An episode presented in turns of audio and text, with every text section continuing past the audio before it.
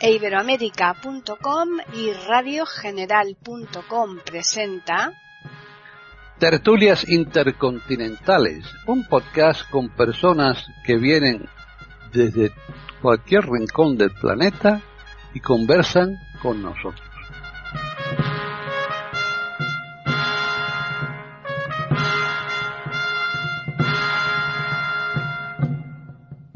Bienvenidos un día más a Tertulias Intercontinentales en iberoamérica.com. Soy Paqui Sánchez Galvarro. Tengo aquí, alrededor de esta mesa redonda, a todo el grupo de personas que configuran esta tertulia de los lunes. ¿eh? Y estamos viendo cómo a través de la ventana está cayendo pues bastante agua. Así que esto significa que el agua de mayo es muy buena para el pelo. ¿Alguno de vosotros tenéis poquito pelo? Sí. ¿Sí? Pues con este agua, ahora cuando salgamos, se nos moja la cabeza y nos crece. Dicen que crece mucho el pelo. No, no, precisamente estoy, estoy con, con, la, con, la, con, el, con el confinamiento, tengo una pelambrera que he pensado hacerme rastas. ¿Has visto? Pues bien. bueno, pues vamos a recordarles a todos los oyentes que tenemos aquí a Devis. Hoy vamos a empezar por Italia. Devis Oneto, ¿qué tal, Devis? Hola, muy buenas a todos. Un placer saludarles a los, a los oyentes y a los contertulios, por supuesto. Bien. En Mallorca está Gabriela Isa. Sí, estoy aquí todavía. No sé por el tiempo que me queda, pero ya ya feliz y contento de estar una vez más, un día más con vosotros, que para mí es un privilegio estar en esta tertulia. Claro que sí. En Barcelona está Juan Jesús Torres Masip. Hola, aquí con todos vosotros y muy, muy a gusto una semana más. Además, Juan Jesús siempre viene acompañado, ¿eh?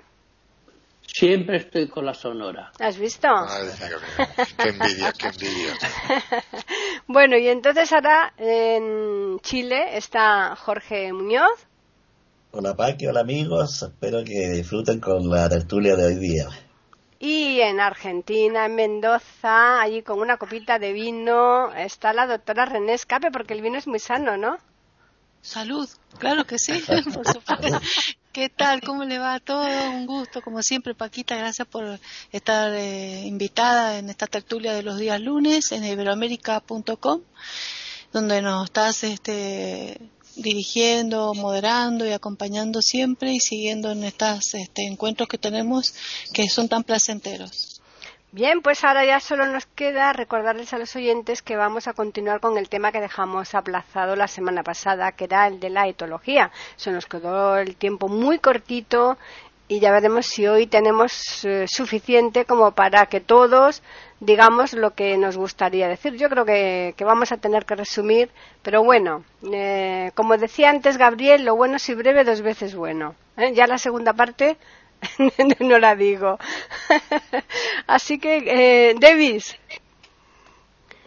Bueno, yo creo que estábamos, nos habíamos fijado la, vez la semana pasada en considerar ese problema ¿no? de, la, de la responsabilidad y de la relación y con los animales que son cosas que son caracteres muy importantes para cada relación y sobre este punto de la relación a mí me gustaría fijarme un, un momentito solamente para decir una cosa que los animales tienen que eh, tener la consideración más alta que se puede tener. No es posible pensar que los animales sean juguetes, son juguetes para, para juguetear o para, o para hacer bromas. Pueden serlo, por supuesto, de vez en cuando, pero tienen que tener su dignidad y tienen que tener la posibilidad de satisfacer a sus necesidades. Vamos a ver, para mí es muy importante, por ejemplo, yo como ya dije la semana pasada, tuve un gatito.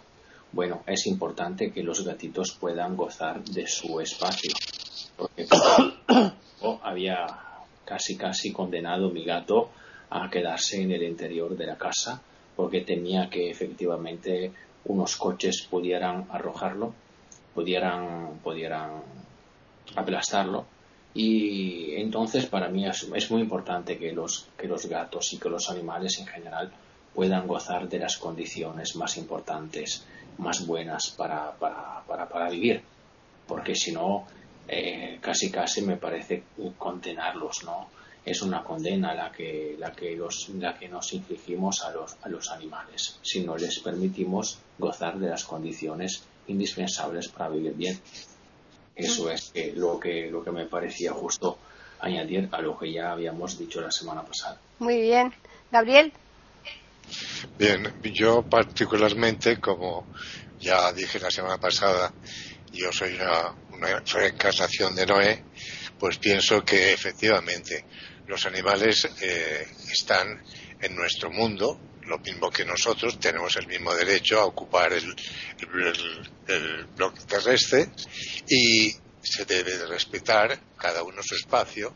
Yo particularmente soy más aficionado, más particularmente, decididamente, eh, por la vida natural para mí los parques zoológicos y las jaulas en general, todo, lo, todo animal que tenga que estar en jaula, ya particularmente no me gusta. A mí me gusta disfrutar de ellos, de los que se pueden disfrutar, lógicamente, y a los demás dejarlos en su entorno natural, en su hábitat, y que medren y que sean lo felices que puedan ser, y que les tengan la participación del hombre única y exclusivamente para protegerlos y servirnos en lo posible de ellos, como en los casos que hemos estudiado de los perros guía o los perros de asistencia, que, que procuraremos más adelante tratar de este tema y por ahora es todo lo que se me ocurre. Juan Jesús. Bueno, yo creo que, que los animales, eh, aparte de, que realmente hay que dignificarlos y hay que, darles un, bienestar, también depende mucho del medio, ¿no? Yo, por ejemplo, eh, mis dos hijos están encantados con los animales. Tanto es así que en una segunda residencia que tenemos en la playa, como vamos poco, pues en el jardín, eh, cuando toca, parir los gatos, siempre tenemos una camada en el jardín. Y, me llamó mucho la atención el, el año pasado, el año pasado, que uno de los gatitos tuvieron tres gatos. Y curiosamente, uno de los tres no veía. No veía. Entonces, eh, mi mujer y mis hijos estaban muy pendientes de cómo Mm, cómo lo hacían, cómo se arreglaban los, los dos gatitos pequeños con, con, con la hermana que no veía y con el padre y la madre. Y era evidentísimo que la ayudaban. Era evidente, la llevaban al lado, si se separaban mucho, la gatita se quedaba atrás. Entonces, siempre uno de los dos pequeños o la madre, no tanto el padre, eh, se quedaba atrás a, ayudarla. Y nos hizo, mm, nos dio mucho que pensar. Y otra cosa que también me llamó la atención es que el gato habitualmente abandona muy pronto la, las crías, ¿eh? se quedan con la madre. Y en este caso no. Estuvieron eh, estuvieron, me parece que fueron unos dos, tres meses y siempre estaba el, el, padre. No sabemos ¿eh? si se debía a eso o si era, eh, si estaba allí porque era su, su territorio. Y se lo comenté al veterinario y me dijo, a ver, el futuro de, de esta gatita no, no, no puede ser muy bueno porque por la descripción que me dais le llevamos unas fotografías y dice yo creo que tiene glaucoma tiene los ojos muy, muy, muy inflamados, tiene un glaucoma infantil. Y estábamos preocupados porque el veterinario nos dijo, este gatito no podrá subsistir, no podrá subsistir.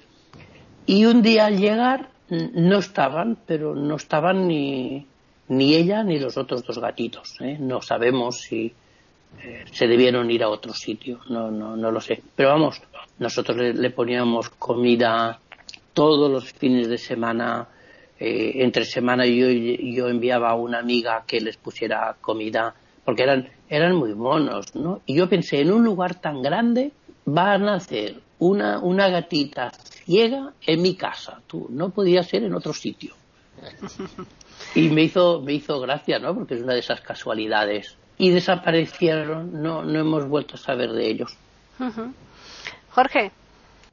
Bueno, eh, yo me voy a basar en lo que planteaba al principio Davis de la relación entre las personas y los animales, pero quiero plantear un aspecto diferente de esa relación, que es la percepción que tiene la población, el pueblo, de los animales, los prejuicios. Aquí en los campos de Chile hay un refrán popular que dice, el chuncho canta, la gente muere. No será cierto, pero sucede. Esto está en el sentir popular. El chuncho acá es el búho, ¿no? Como el búho como un animal eh, misterioso, eh, anunciador de la muerte. Lo mismo se ha dicho del cuervo en toda la, literatura, especialmente Shakespeare, eh, Edgar Poe toma el cuervo en su famoso poema como una figura agorera, de malos presagios, incluso demoníaca. También me, sorprendió leyendo una obra del autor español Gabriel Miró, Las cerezas del cementerio, que se ambienta en los campos de España en tiempos pasados, donde se ve al murciélago como un verdadero demonio, ¿no? Y esto lo creen los peones y los patrones, de manera igual. Sin embargo, los modernos estudios sobre el cuervo han venido desmintiendo esta leyenda negra sobre esta ave, que se está descubriendo que posee una extraordinaria inteligencia y habilidad para resolver los problemas que se le han planteado. Y se está estudiando también este ritual que tienen los cuervos cuando muere un eh, ejemplar de la bandada y los cuervos rodean el cadáver en círculo y permanecen horas alrededor, graznando, como si estuvieran velando el cadáver. Se creía que esto era un ritual funerario, pero ahora están surgiendo otras teorías. También entre las percepciones de la población sobre los animales están los animales de la heráldica, el león, el oso, el águila, entre otros. Entonces, es curiosa la relación entre los animales en épocas del Imperio Romano, que es tan interesante, que tanto gusta, en épocas de Séneca, se pensaba que los animales no tenían sensaciones, de modo que se les podía maltratar y matar sin que sufrieran cosa que ahora nos parece horrible, pero era otra manifestación de la relación entre personas y animales y por eso se les usaba en el circo romano para divertir a la población. Afortunadamente ha cambiado todo esto y como decía Davis eh, y Juan Jesús, eh, a nuestros hermanos menores de los cuales a veces nos dan tantas lecciones, tenemos que tratarlos con respeto y responsabilidad. Ahora quedo aquí. Me, te estaba escuchando todo lo que dicen todos y tienen muchísima razón. Qué hermoso que es que el ser humano en ese sentido creo que ha, evolucionado muchísimo y que es en la observación. Eh, hay mucha gente que puede escuchar este podcast y no haber escuchado el anterior, puede suceder, viste que muchas veces, ustedes han visto que muchas veces uno puede abrir este podcast.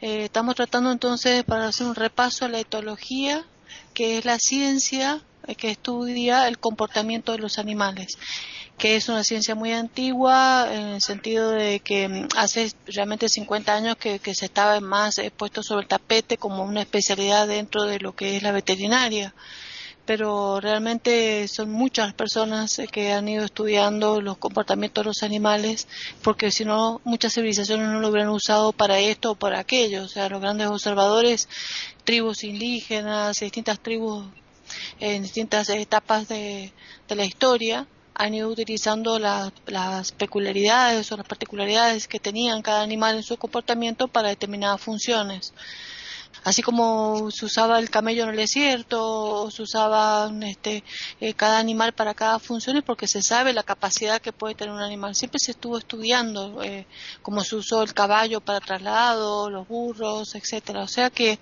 el hombre siempre se ha servido del animal, pero en el momento en que se ha servido, como dice Jorge, eh, pensando que no sufrían, que era el error, que creo que es lo que se ha ido descubriendo a medida que en este siglo XX siglo pasado se empezó, bueno, con, como comentábamos otros días, con la vez pasada, con Conrad Lorenz y, los que recibieron premio Nobel en la década del 70 y otros este, acompañantes científicos y descubriendo comportamientos animales para darse cuenta su grado de sensibilidad, sus sensaciones perceptivas, su capacidad del dolor, eh, sus comportamientos.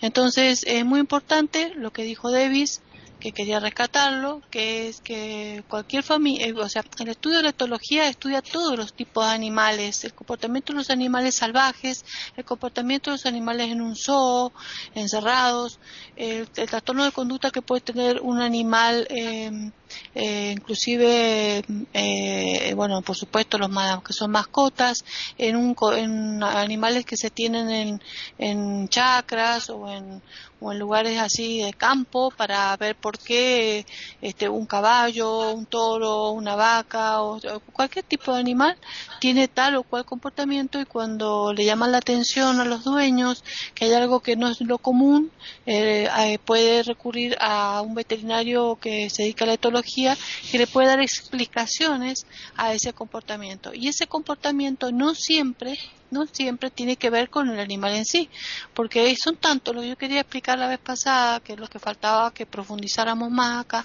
que no siempre tiene que ver con el animal, o sea, el animal trae lo suyo, que es su temperamento, que tiene que ver con su genética, eh, con su raza, con su estilo, con su combinación de genes eh, o sus mezclas que pueden haber dentro de las especies. Pero también es muy importante el ambiente en el que ese animal se encuentra, las oportunidades que se le dio, el ambiente en el que nació.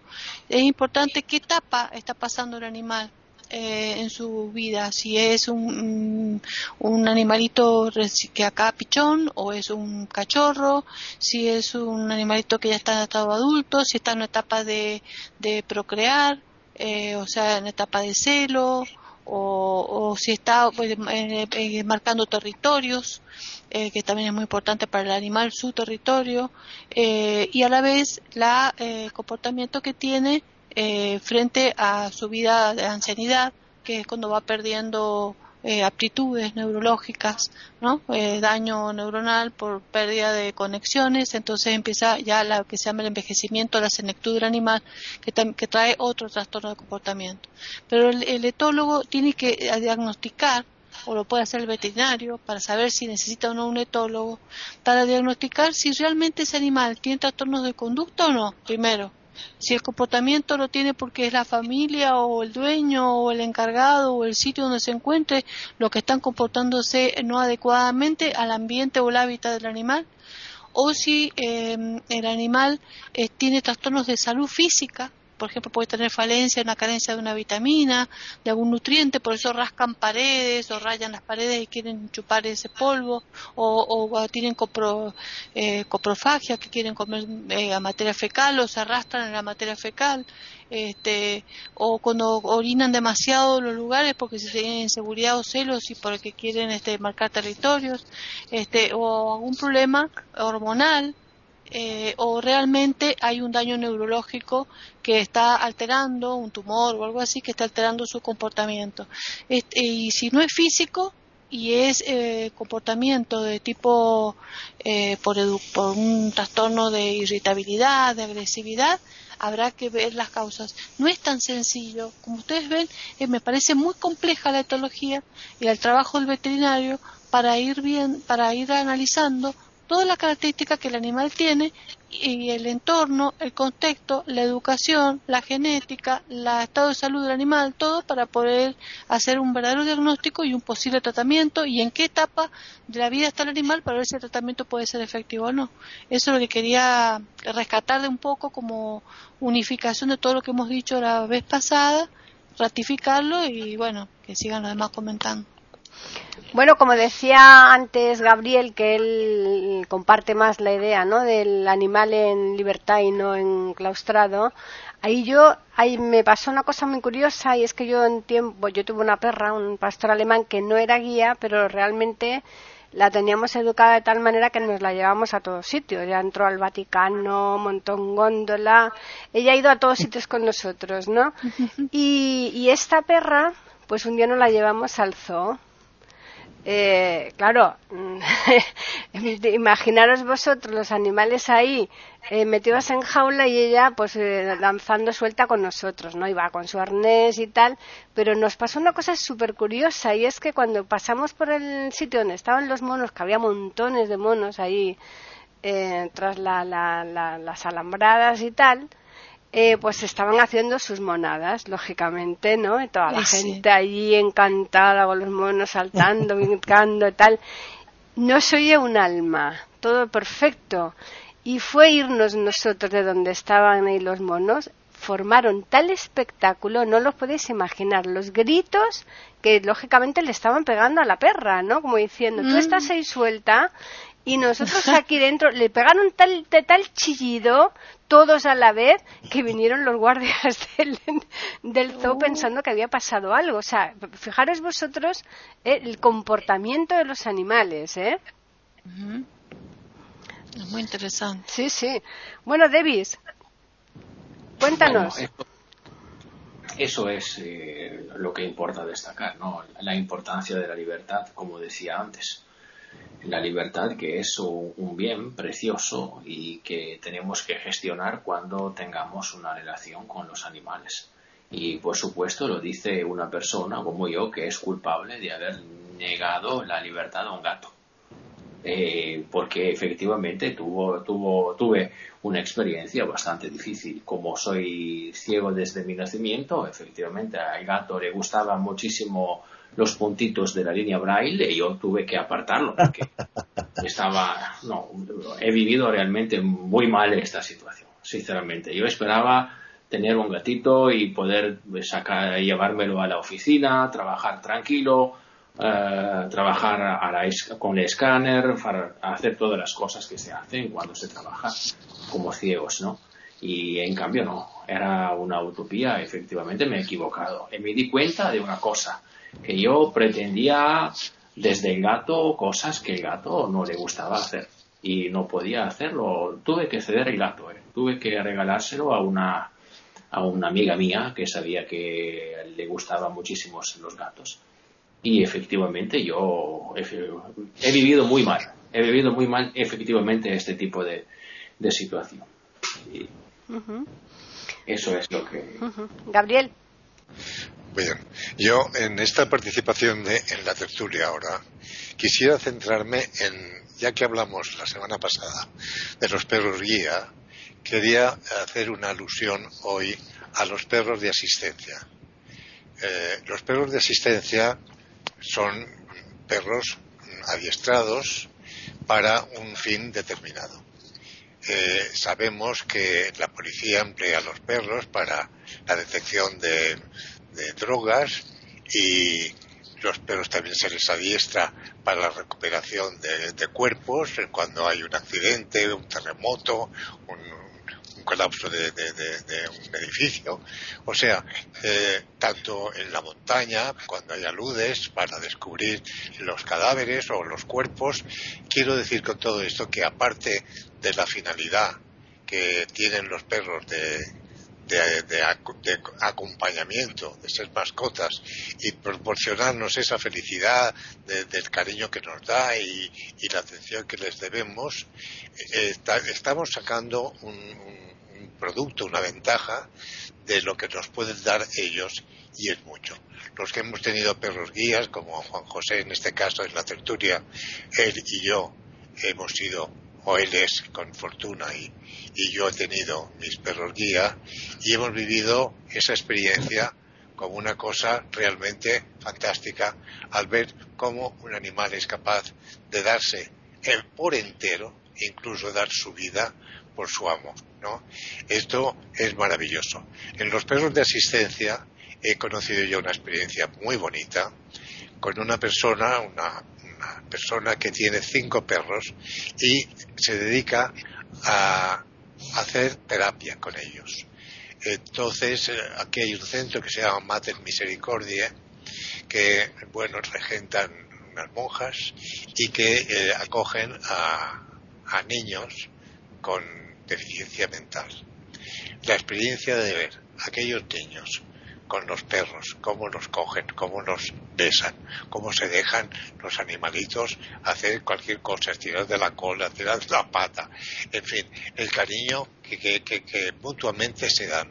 Y incluso, aparte de, de, este, este caso, esta persona y yo dimos unas charlas en centros como clubes eh, con un auditorio para divulgar la idea. Yo me dedicaba al tema de los perros guía y ella de los perros de asistencia. Eh, incluso en manicomios, o sea, en, en, sanatorios mentales, lógicamente en un grado no muy elevado de locura para que nos entendamos no me expreso bien, perdona René, pero ya me entendéis todos. Quiero decir que en, un grado, eh, pues aquellas personas sentían con, la presencia de los perros, pues un, no sé, una paz, una tranquilidad, eh, tenía que ser breve, lógicamente, porque los perros tampoco se les puede abusar y eran tiempos, pues, eh, más bien cortos. Lo mismo que con los, centros de, o sea, las residencias de gente mayor. Eh, me contaba esta chica que era increíble ver cómo aquellos viejitos disfrutaban y cuándo vendrán, la próxima semana vendrán, por favor, vengan, no dejen de venir. Esto en cuanto a perros, pero también hay terapias, como sabemos, con los delfines. Los delfines es un animal inteligentísimo, como sabemos, y también se ha dado la, posibilidad de hacer terapia con los delfines en unos casos muy determinados. Lo mismo que con los, caballos. Los caballos también eh, sirven para estos, para La quinoterapia. Exacto. Quiero decir con esto, y acabo por no alargarme más, de que los animales nos dan mucho más de lo que nosotros les podemos dar ese cariño, esa ternura, esa dedicación que los animales es ejemplar, que muchas veces eh, los humanos tendríamos que tomar ejemplo de la naturaleza y de los animales podemos atender. Y, lo que ha explicado Paqui, podríamos extenderlo muchísimo más. Yo también he tenido camada de, gatos en casa y es increíble ver cómo la madre se encarga de ellos, los recoge. Incluso me contaron una historia, mi mujer que vivió cuando era soltera, de ratas. Una madre rata que cogía sus, sus cachorritos y los llevaba al sol, de uno en uno los tenía al sol. Y cuando el sol desaparecía o ya, los volvía a coger y se los llevaba uno a uno, los cogía tiqui, tiqui, tiqui, tiqui, tiqui, y los va. Es maravilloso. El mundo animal para mí es que es ejemplar, como he dicho, y cada día lo voy conociendo un poco más y cada día me entusiasma más la vida, la vida natural. Bueno, pues estamos aquí en tertulias intercontinentales de iberoamérica.com y estamos hablando de etología en una segunda parte y ahora Juan Jesús nos va a seguir hablando del tema. Sí, yo quería hacer referencia al comentario que ha hecho eh, Jorge antes. Eh, Jorge, yo he tenido, yo, yo he viajado mucho.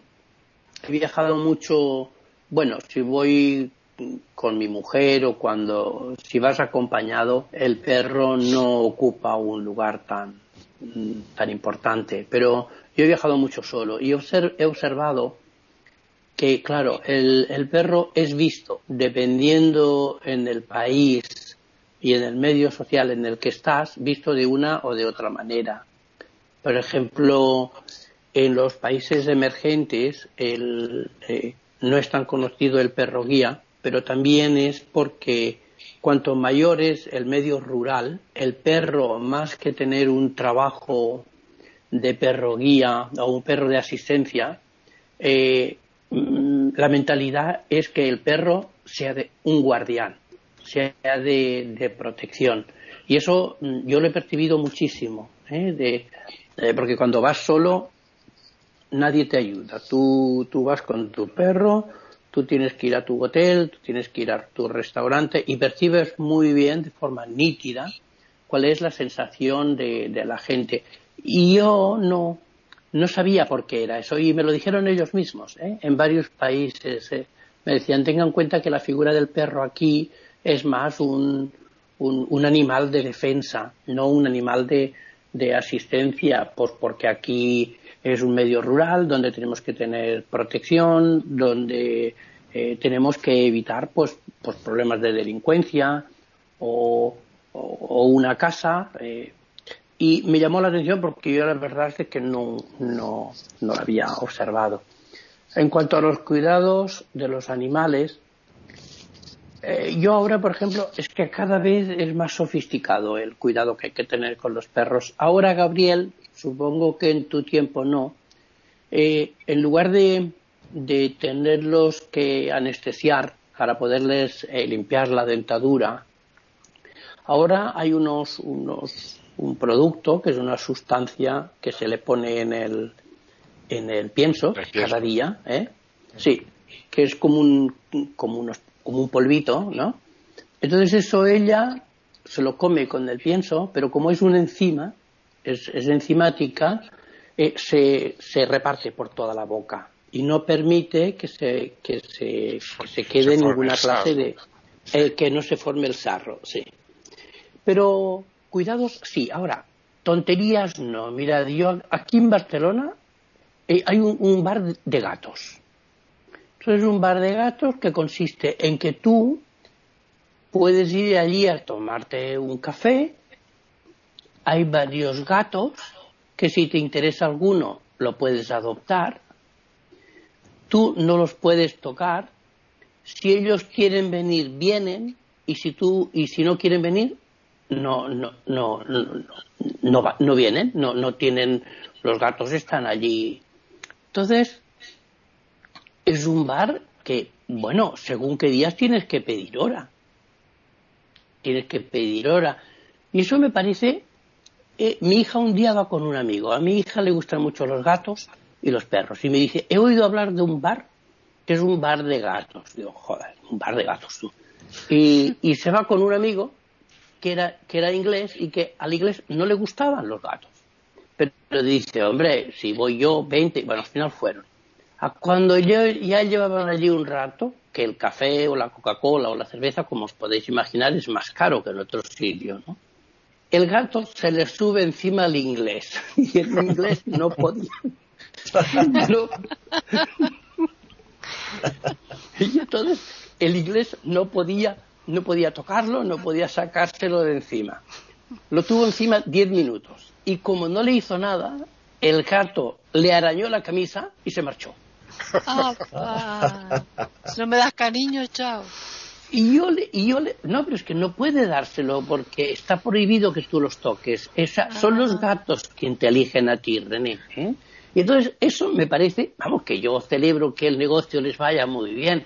A mí me parece, me parece una, una solemne tontería. Histriónico. No, una cosa. Me preocupa lo que hace es abrazarlo y hacerle cariñito y en las orejitas, en la cabecita, en el cuellito donde le gustan los gatos y, y no te pueden decir que no. Y el gato te eligió y yo me lo llevo. Listo, chao, mío. Jorge. Bueno, eh, retomando lo que decía Paqui de su experiencia con su perro en el zoológico, les voy a contar una anécdota que me ocurrió personalmente. Era niño, estaba con mi padre y una prima, también niña, y nos llevaron al zoológico y nos detuvimos ante una jaula donde solo había una pareja de monitos, el macho y la hembra. La hembra estaba sentada en unas rocas altas, como pirámide que le instalaron ahí, observando muy tranquila, y el monito se acercó a la reja, a la malla, para observarnos él a nosotros. Eh, nosotros como niños andábamos con una ramita larga, con hojitas en la punta, entonces la, la tomé y la introduje entre la malla. Yo todavía veía perfectamente, tenía alrededor de siete años, no sé, seis años. Y el monito tomaba la rama y la tiraba, yo se la sujetaba del otro lado, y al igual que un ser humano, apoyaba la patita en la malla para hacer palanca, hacer fuerza con las dos manos tiradas hacia atrás. De pronto le pasé la rama a mi prima, Marcela, tomó la rama y empezó a jugar con el monito y la mona saltó indignada, apartó al mono macho y le hacía gestos terribles agresivos a mi prima. Una escena de celos, igual que una pareja humana. Nos dejó sorprendido, pero furiosa la mona. Ya distinguió perfectamente entre el macho y la hembra humano. Esto nos sorprendió mucho. Bueno, ahora quiero de pasar al perro guía que hablaba Gabriel y Juan José, acá en Chile efectivamente el perro guía no ha podido implantarse, pese a que los campos chilenos están bastante tecnificados y ya ver un caballo, ahora hay que ver Discovery Channel para ver un caballo porque los campos no los hay, solamente máquinas. Pero es un aspecto cultural en realidad. Eh, acá hubo una chica que trajo su perro guía y tuvo grandes problemas en el trabajo porque los compañeros de trabajo eh, empezaron a quejarse del perro, que echaba mal olor, que dejaba pelos en la alfombra. Esta chica pasaba al baño con su perro, las colegas mujeres se molestaron. Finalmente tengo entendido que esta chica tuvo que renunciar al trabajo o renunciar al perro, una de las dos, pero no fue tolerado. Entonces ahí hay aspectos culturales que llevan a que el perro, como decía Juan Jesús, está en el jardín, en el patio, como guardián de la casa. Antes de ceder la palabra, quiero contar algo que me parece extraordinariamente interesante. En la tertulia anterior les hablé del médico español Mario Alonso Puch, que Juan José lo ubicaba, parece. Él cuenta en uno de sus libros que cuando era estudiante hicieron una experiencia en que llevaron a la universidad un caballo.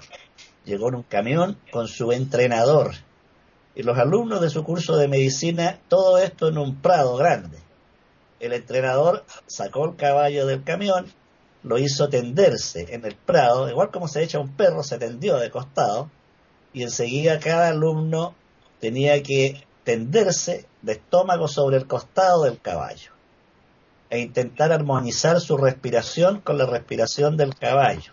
Lo notable era que cuando el alumno estaba tenso, nervioso y no conseguía armonizar su respiración con la del animal, el caballo de inmediato se tensionaba y tenía que salir el alumno. Por el contrario, aquel alumno que se tendía relajado, suelto sobre el caballo, e igualaba su respiración, el animal se mantenía en completa calma. Esto revela la enorme sensibilidad de estos animales y cómo pueden enseñarnos a relajarnos como se demostró en esta experiencia, si armonizamos la respiración con la de ellos. Eso por ahora.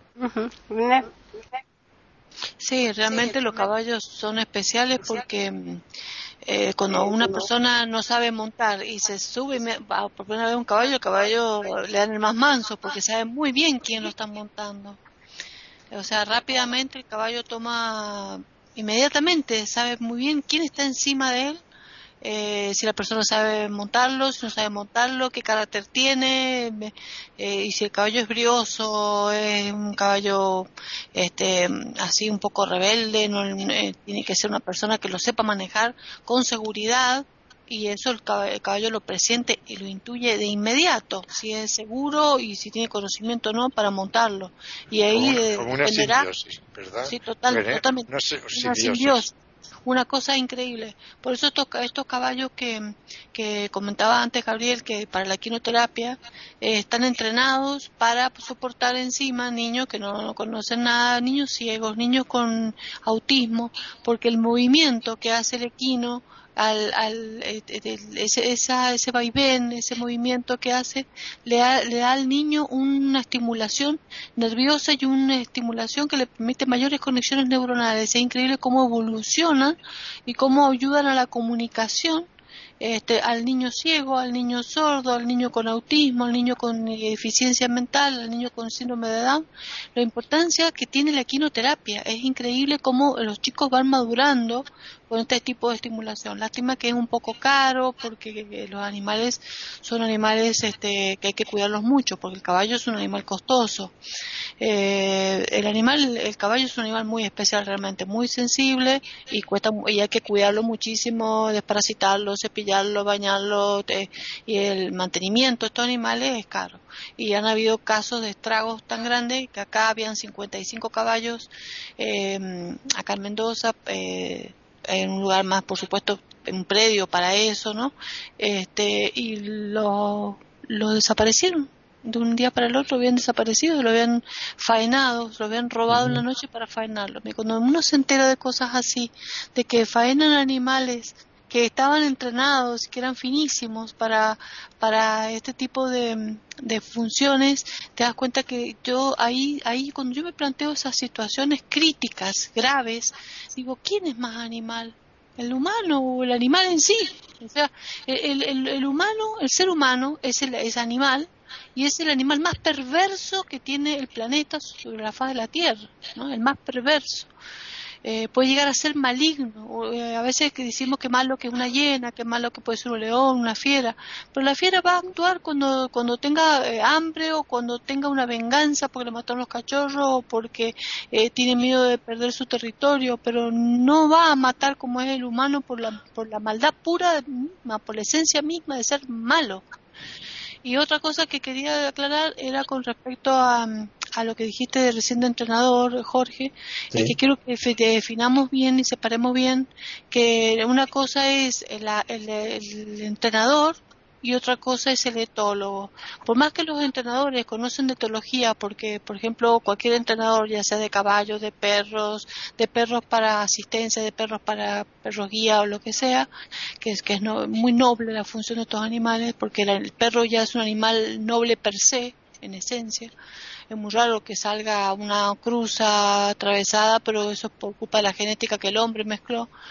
Eh, yo creo que este, el entrenador eh, se encarga de saber características del animal para poder conducirlo a una enseñanza determinada. Pero el etólogo es un veterinario que se especializa en la conducta eh, y en la salud clínica del animal. Esa es la diferencia que quería que rescatar.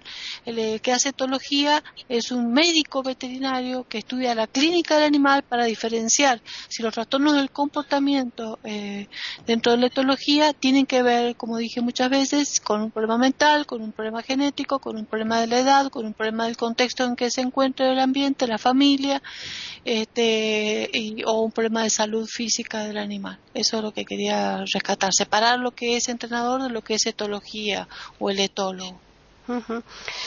Las normativas eh, sobre el tema de animales, pues cada país lógicamente tiene las suyas.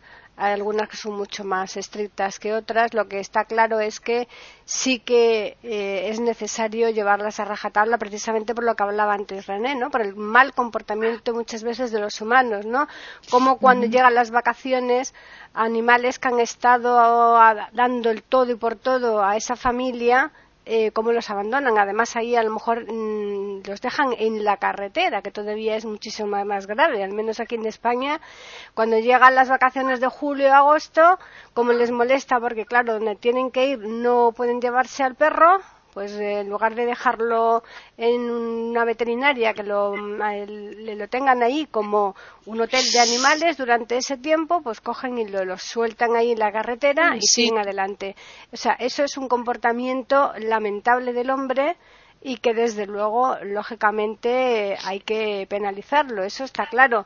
Y también me gustaría, antes de que se nos pase el tiempo, hablar del tema eh, de lo que comentábamos el otro día, ¿no? que nos la parcela esta de la labor que hace el animal de compañía a las personas mayores. Así que, eh, Davis. Bueno, eh, ya lo habían puesto el tema, ¿no? Lo había puesto claramente eh, Gabriel. Y yo tengo muy poco que añadir porque no, no tengo experiencia, pero lo que lo que me gusta destacar es que efectivamente los animales tienen muchísima sensibilidad para, ah, para los mayores. Y, se, ve efectivamente esto cuando por ejemplo lo van, los van a visitar. Cuando efectivamente por ejemplo tengo que decir una cosa eh, antes de cederlo el gato estaba se encontraba muy cómodo con mi papá mi papá que ha muerto en 2014, pero con el gato se encontraba muy bien y se hacían compañía recíproca, porque el gato estaba en el piso abajo y mi padre iba brindándole pan, brindándole cosas y el gato efectivamente para, para mi papá se convirtió en una posibilidad de diversión. Y entonces como te digo, efectivamente, las emociones que los animales pueden despertar en los, en, lo, en las personas mayores y no solamente en las personas mayores, sino también en las personas que tienen o padecen unas enfermedades y que pueden gozar de su compañía, son enormes y son extraordinariamente terapéuticas, porque efectivamente eh, la medicina en estos tiempos en que vivimos ha demostrado bastante claramente que una persona que pueda ser involucrada emotivamente en su camino de, curación tiene mayor posibilidad de sanar y tiene una posibilidad de sanar de forma tan rápida con respecto a una persona que, por ejemplo, no tiene, no puede gozar de estas emociones. Eso es lo que, lo que me parece oportuno destacar. Gabriel. Sí, yo, bueno, yo quería ahora hacer un inciso sobre lo que ha apuntado René sobre la, maldad del hombre, el, maltrato a los animales. En España, afortunadamente, hemos llegado a un grado de que el maltrato a los animales ha subido al Código Penal. Hoy en día, afortunadamente, hay una protección hacia los animales que no existía antes habiéndose dado el caso muy corriente en España, escuchar esto, los, que no sois españoles, de, que los cazadores, los cazadores, una vez que ya hay veda de caza, pues ahorcan a los perros, porque claro, un perro que no sirve para los fines que ellos lo tienen, ha, terminado el periodo de caza, el perro hay que alimentarlo, hay que tener un cuidado con él, pues lo más fácil, pues nada, les ponen un lazo en el cuello y los cuelgan. Eso se da continuamente y lo sabemos a través de los medios. Como esto, yo he tenido una segunda vivienda en un pueblo aquí en Mallorca que se llama Puigfunyent y hemos presenciado, bueno, mi mujer se ha peleado con medio pueblo porque tenían al perro atado a un árbol en pleno verano, ¿eh? con una cuerda, en una lata de conservas le ponían agua, pero el sol había evaporado y se quedaba sin agua el animalito.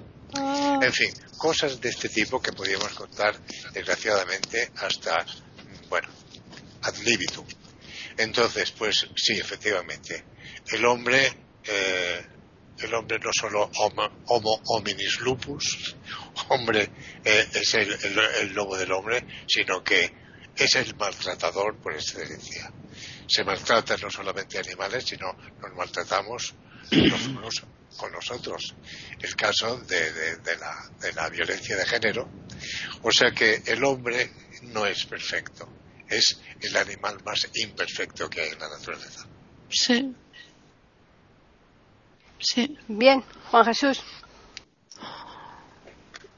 Sí, yo quería decir en cuanto a la compañía de los animales en casa, yo creo que cumplen, eh, sean de asistencia o no, yo creo que un animal eh, doméstico siempre es de asistencia. La última vez que yo llevé a Sonora a su revisión del veterinario, en la sala de espera había una pareja muy mayores, yo calculo que tenían entre 80 y 85 años. Yo me puse a hablar con ellos y les dije que tenéis un perro y dice no tenemos una gatita tenemos una gatita y nos pusimos a hablar y, y dije y se porta bien dice sí y la frase que me dijeron me impactó. Es la alegría de la casa No, claro, es que, es que eso es, normal. Es la ¿eh? alegría de la casa, sí. En cuanto al, animal, al perro de asistencia, claro, aunque yo hable más del, del perro guía porque lo conozco más, pero es extensible a cualquier animal. Es decir, el perro puede desarrollar una capacidad próxima a la de un niño de, de cuatro años.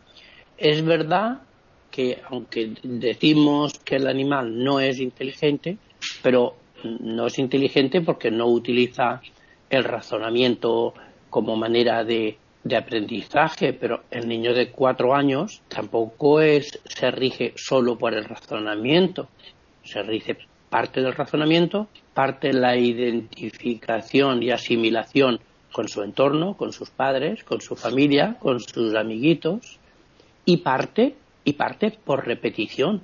Es decir, parte de la dinámica humana no solamente es, es comprensión y esfuerzo, es repetición de las cosas para memorizar eh, mecanismos.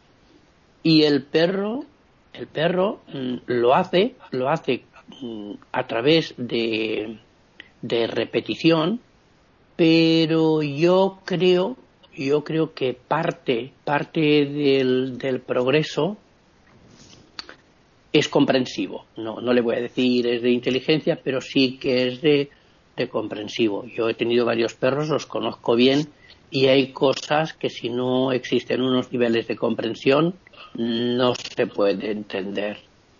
Entonces, decimos, no es inteligente, pero como os decía el otro día, si, si dos entes consiguen un mismo resultado, aunque sean por mecanismos y por caminos distintos, tienen un mérito grande, tanto el uno como el otro.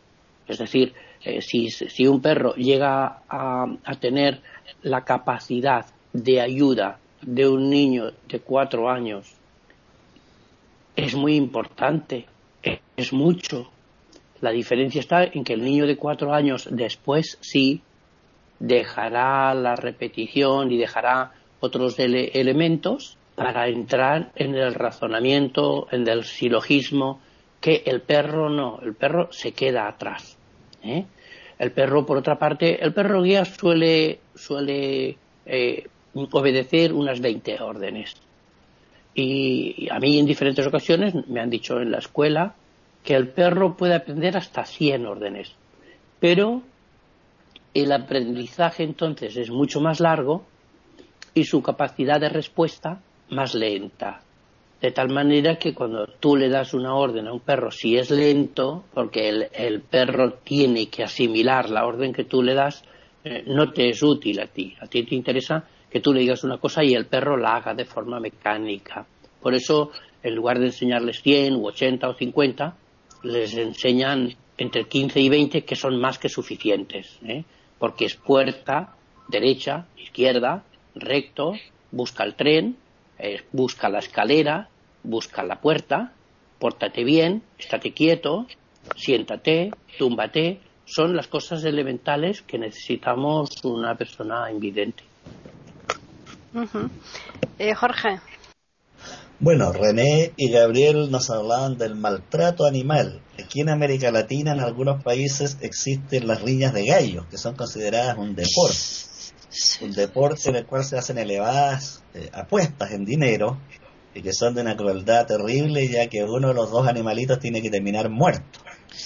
Eh, en República Dominicana, extremadamente difundidas en México, tanto así que el gran escritor mexicano Juan Rulfo tiene una estupenda novela que se llama El Gallo de Oro, donde muestra este mundo de las apuestas que van corriendo de un pueblo a otro y se reúnen los galleros y sus comitivas para hacer enormes apuestas. Eh, acá en Chile existe también un mal llamado deporte que es el rodeo, donde dos guasos a caballo dedican a correr en un círculo a un novillo y este novillo es apretado contra el muro y en el fondo es un terrible maltrato. ¿eh? Pero se mantiene también como deporte y hay asociaciones de rodeo y tiene grandes defensores. En cuanto a la inteligencia eh, animal de la que hablaba Juan Jesús, eh, quiero recordar una frase del filósofo y matemático René Descartes que decía el mono es más inteligente que el hombre porque no habla y no habla para que no lo hagan trabajar, decía Descartes riéndose un poco de sí mismo. La famosa frase el hombre es el lobo del hombre nos muestra que en la percepción humana, y esto se ve en las fábulas, el lobo representa la maldad sin embargo, los modernos estudios están demostrando cosas muy diferentes. Se ha observado que cuando en una manada dos machos de lobo se enfrentan ferozmente por la preeminencia y la conducción de la manada, cuando hay un derrotado, el vencido, tirado en el suelo, estira el cuello para que el vencedor lo mate. Y en ese momento el vencedor se da vuelta y se marcha. No lo mata, lo perdona, cosa que los hombres no siempre sabemos hacer. Bueno, ya estamos casi terminando esta tertulia intercontinental aquí en iberoamérica.com, pero nos falta la opinión de René. Sí, estoy un poco como emocionada pensando en, los animales, los nobles que son, los servicios que han hecho a la humanidad, los, los animales de asistencia que mm, muchos han muerto, eh, policías, perros policías que han dado su vida para salvar a un humano eh, son, son, yo creo que los animales están puestos al servicio del ser humano, eh, pero eso los ennoblece. Eh, quería rescatar como último lo que dijo Juan Jesús, que no son inteligentes. Yo creo que, mm, eh, de acuerdo a la definición que hemos dado Juan Jesús en la charla anterior, de que la inteligencia es la capacidad de adaptarse a situaciones nuevas, yo creo que muchos perros y muchos gatos y muchos animales han demostrado adaptarse a situaciones nuevas. Ellos son muy adaptables son muy plásticos, eh, reaccionan de maneras increíbles, no siempre son repetitivas, no siempre son imitativas sus reacciones. Y si bien las religiones consideran que no tienen alma, que los animales no tienen alma, que lo único que tienen alma son los humanos. No estoy de acuerdo, yo creo que tienen energía álmica, yo creo que tienen este una, eh, por supuesto, no la misma evolución que puede tener el ser humano, que es el que tiene libre albedrío, que es lo que la diferencia del animal, y una inteligencia por el neocórtex mayor quizás, que a veces no siempre lo utiliza para el bien, como hemos visto, y lamentablemente lo utiliza muchas veces para el mal. Pero bueno, por supuesto no es la mayoría, este, pero lo que quiero decir es que eh, el, el, animal nos da muchos ejemplos.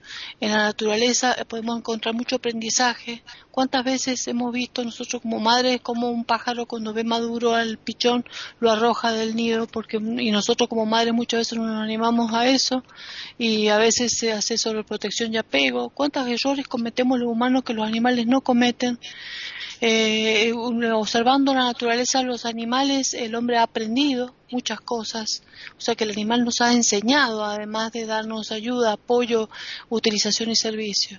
Entonces, eh, creo que eh, se ha puesto la naturaleza para que el hombre se pueda apreciar belleza, para que el hombre pueda tener eh, continencia afectiva muchas veces eh, para que el hombre pueda servirse cuando lo ha necesitado, de la manera que lo pueda utilizar, y si el hombre le brinda el cariño y le agradece al animal, puede tener muchas satisfacciones. Y en cuanto a lo que decía Paquita y preguntaba la utilización del animal con respecto a las personas mayores, ahí ya voy a disentir un poquito, porque mm, las personas mayores no son, evidentemente, como todos los humanos, iguales.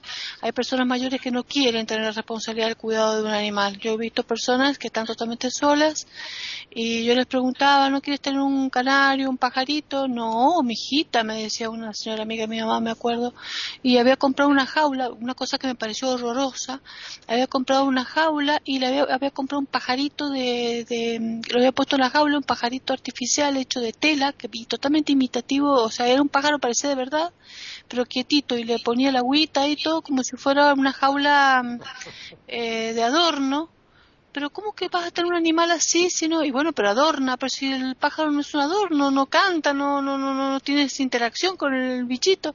Ah, no, mijita, vos solo que limpiar, hacen caca, pi, hay que cambiar la, comida todos los días. Yo no tengo, no, no, no, no, no tengo paciencia para dedicarme. Eh, lo mismo pasa cuando tienen perros, perros o gatos. Eh, el animal requiere una responsabilidad veterinario, vacuna, cambiar las piedritas, este, llevarlo a pasear si es perro, este, alimentarlo, el agua, cariño, eh, que no es tanto el tiempo, sino que eh, requiere una energía que muchas personas mayores no tienen ganas. Entonces tienen ganas de, de, a lo mejor interactuar con el animal, pero no de dedicarse mucho al animal. Entonces por eso muchas personas mayores rechazan tener animales en sus casas. Aparte arrastran los pies, los animales a veces se meten entre las piernas, pueden hacerlo caer. Hay personas ancianas que se han caído han quebrado sus caderas porque el perro se le interpuso entre las piernas, este, o le llenan de pelos la ropa, o les da alergia, o, o tienen que estar lavándose las manos a cada rato porque tocaron y el perro les babeó las manos, o dejaron una comida por olvido arriba de la mesa y los perros son glotones, se suben arriba de las mesas y a veces tienen estos trastornos de conducta y se comen la comida que dejó la persona ahí y la persona se enoja, me sube la presión, sacame este animal porque no quiero. Entonces yo creo que en cuanto a lo que le pregunta Paquita, la relación entre el animal y las personas mayores es relativo. hay personas y personas. Si son personas que siempre quisieron los animales, les va a hacer bien. Pero son personas que no están acostumbrados, no creo que se acostumbren de ancianos a tener un animal. Nada más. Pues mm, yo sobre el tema de la inteligencia de, los animales, evidentemente, claro, es muy limitada, pero sí que es verdad que aunque actúen eh, a modo de, de, costumbres y tal, os voy a contar que un caso que me pasó a mí, por ejemplo, un año que fui con los chicos del colegio al las excursiones que hacen de fin de, etapa, ¿no? Y fuimos por Andalucía, iba yo como responsable, y fuimos, entre otros lugares de Andalucía, estuvimos también en Gibraltar. Y allí, sabéis, eh, si no lo digo yo, que hay montones y montones en toda la montaña de monos sueltos. Y la gente mm. acostumbra a, darles de comer a los monos. Y entonces yo, pues se me acercó un mono, em, me echó el morro al bolso, metió, metió el morro dentro del bolso y como vio que no había nada, pues cogí y me pegó un mordisco. Y después me dijeron, pero es que ¿cómo se te ha ocurrido venir aquí sin una manzana, sin algo? Si aquí todo el mundo le da de comer a los monos. Claro, el mono vio que yo no tenía nada y dijo, pues toma. Y me pegó un mordisco, y me tuvieron que asistir allí y ponerme una vacuna y tal, ¿no? O sea, que para que veáis que como la costumbre, ellos están acostumbrados a eso y te dices, ¿tú no me das de comer? Pues toma. ¿Eh?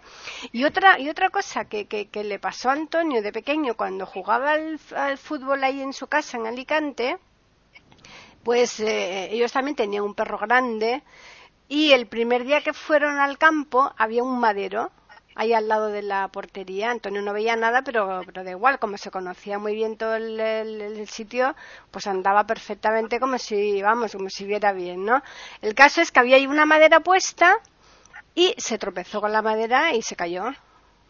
Y el mm. perro que vio eso, al día siguiente, cuando fueron, se adelantó el perro ¿eh? con la boca, cogió la madera, la arrastró y la echó a un lado. O sea, tú no, me digas a mí que no es de pensar. Eso, es ¿eh? inteligencia. Hombre. Eso, no está entrenado, es un entrenamiento ni imitación. Claro que no, en absoluto. Fijaros, vamos. una cosa, fijaros una cosa. Hablamos de perros y gatos, hmm. que son ya animales superiores. Hmm. Pero los pájaros, fijaros el volumen de cerebro que tiene un gorrión. Hmm. Uh.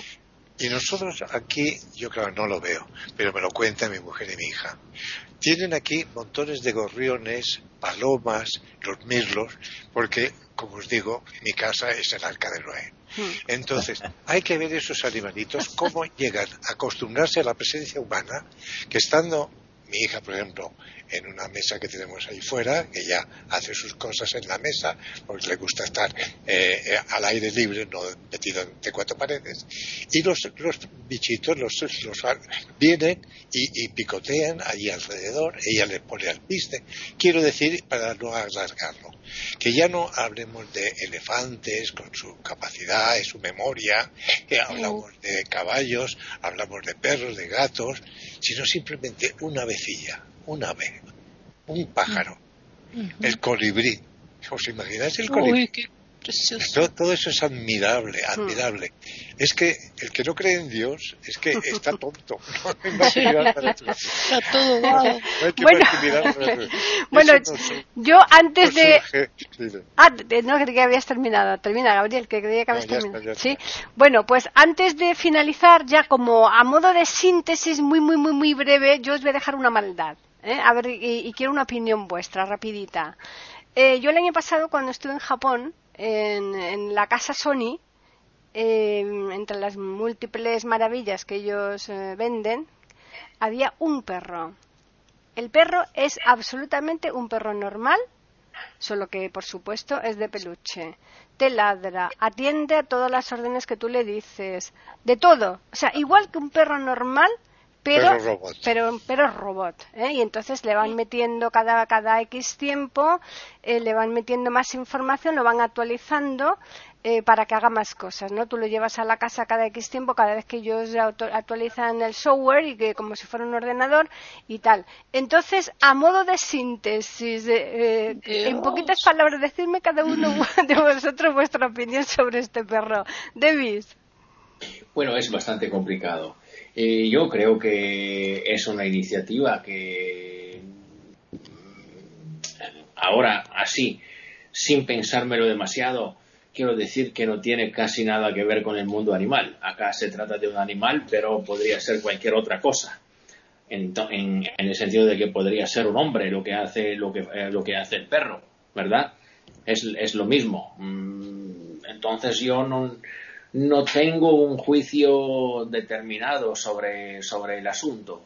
Me parece que no veo nada mal, no veo nada mal. Mm, Es una, una iniciativa que es respetable de, su, de, de, de- de marketing, por supuesto, que es marketing, porque un, un perro de peluche puede, puede dar felicidad, puede dar emociones, así que conviene hacer un perro de peluche. Pero en este caso no, no, no creo que, que es nada malo. Bueno, ya os digo que el perro ni ni hay que sacarlo a hacer sus necesidades, lógicamente, ni hay que darle de comer. Ahora sí admite las caricias. Cuando se le daba acción en las orejitas, pues se ponía a hacer bocamonas y tal, ¿no? Bueno, pero, eh, Gabriel. Bueno, yo, yo particularmente creo que no soy nada partidario de la robotización.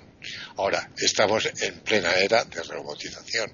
O sea que no me extraña nada que sean capaces, ahora, entre un perro robot y un perro natural, yo particularmente creo que la elección no tiene ninguna duda. Juan Jesús.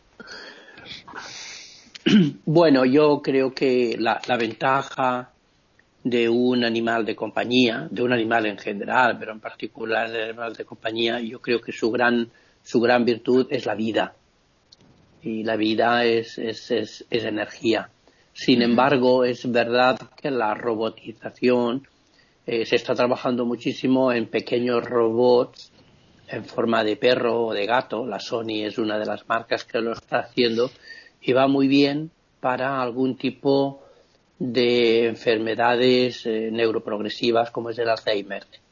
En el Alzheimer están utilizando muchísimos peluches grandes para mm, como un entretenimiento entre ellos y se ve que les va muy bien según tu- todos los estudios terapéuticos y que cada vez más pues como si fuera una muñeca para un niño pues cada vez hace más cosas. Y se ve que para ese tipo de, de enfermos sí que es sí que es útil. Pero en cuanto a lo que el tema que nosotros tratábamos antes yo creo que, que la virtud de un de un perrito, de un gatito, de una tortuga es, es, es la gracia que te puede hacer con el eh, improvisando porque tiene vida. Jorge. Bueno, por muy interesante que sea el perro robot, eh, entretenido, un juguete precioso, no puede compararse ni años luz con la materia viva, que es producto de millones de años de trabajo de naturaleza, trabajo del cual somos producto nosotros mismos, los seres humanos. Así que, al igual que, que mis contertulios, no tengo ninguna duda que elegiría de inmediato el perro animal, el perro vivo y no el robot. Ujú. Y ya finalizamos con René.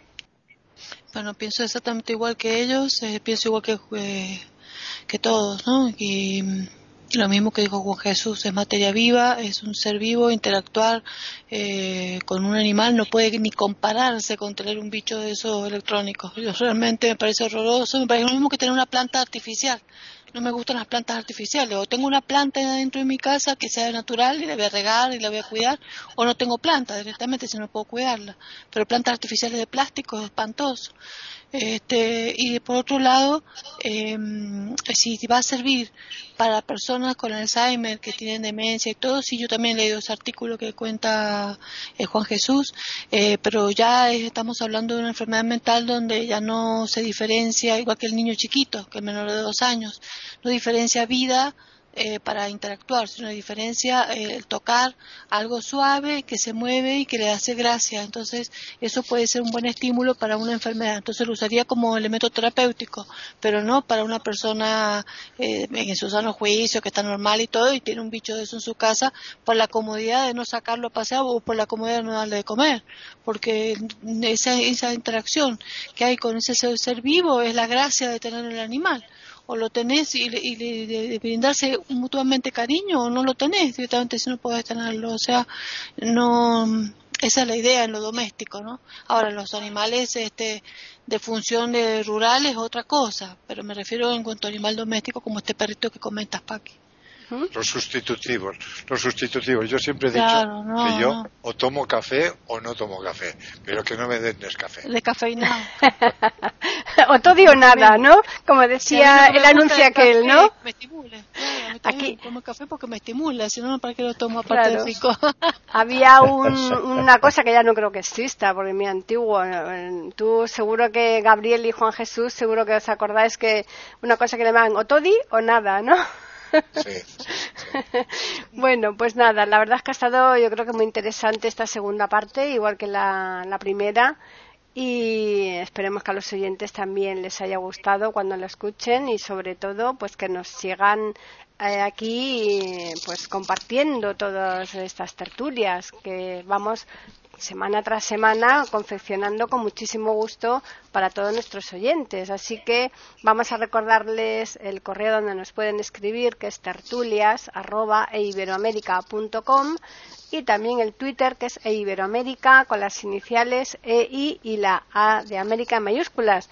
Y ya simplemente emplazarles hasta el próximo lunes para que puedan escuchar una nueva tertulia intercontinental.